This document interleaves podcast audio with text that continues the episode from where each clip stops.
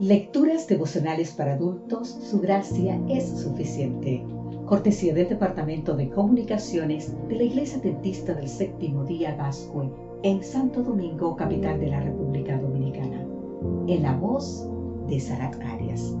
Hoy, 5 de marzo, el remanente fiel. El libro de Romanos, en el capítulo 9, exactamente, el versículo 27 nos dice, también Isaías proclama acerca de Israel, aunque el número de los hijos de Israel fuera como la arena del mar, tan solo el remanente será salvo. Ahora bien, ¿qué es un remanente? Es lo que resta, lo que queda. Dios siempre ha tenido a través de la historia un remanente que permanece fiel a su palabra. Isaías cumple su ministerio cuando Asiria está en su apogeo y arrasa con todos los pueblos. El siervo del Señor claramente profetiza en Isaías 10:22, aunque el número de los hijos de Israel fuera como la arena del mar, tan solo el remanente será salvo. La nación entera no iba a escapar del castigo divino, solo se salvaría un remanente. El mensaje del remanente fue clave en las enseñanzas y la misión de Isaías.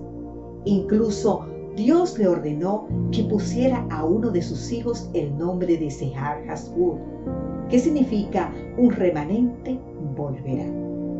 Para recordar la promesa, los que formaban parte del remanente habían sido sostenidos por la misericordia de Dios y sobrevivido a guerras, cautiverios, pestes y hambronas.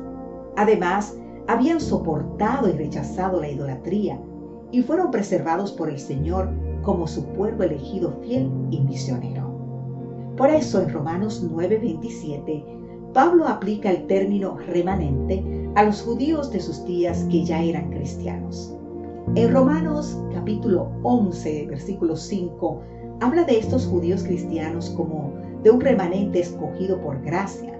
Y el remanente de Apocalipsis 12:17 es el cuerpo de fieles de Dios, es decir, lo que queda de esta larga estirpe que ha sobrevivido a los ataques del enemigo a través de todos los tiempos.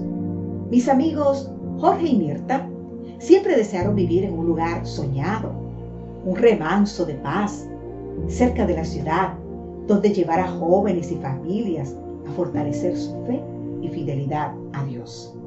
Oraron mucho, se desprendieron de muchas cosas y haciendo un gran sacrificio adquirieron una hacienda con una tierra muy fértil, con sembrados de trigo, maíz y soya.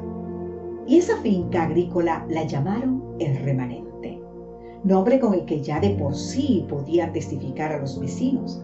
Además, con una gran variedad de actividades espirituales, de estudio de la palabra y alabanzas a Dios.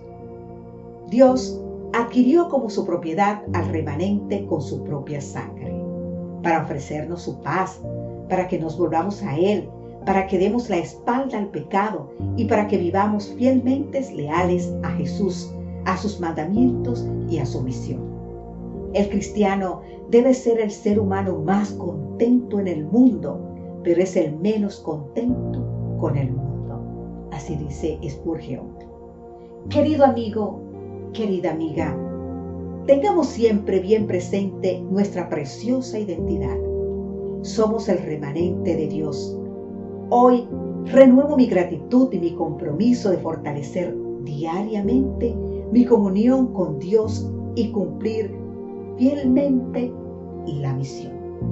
Que este hoy sea nuestro sentir en todo momento y bajo cualquier circunstancia. Amén.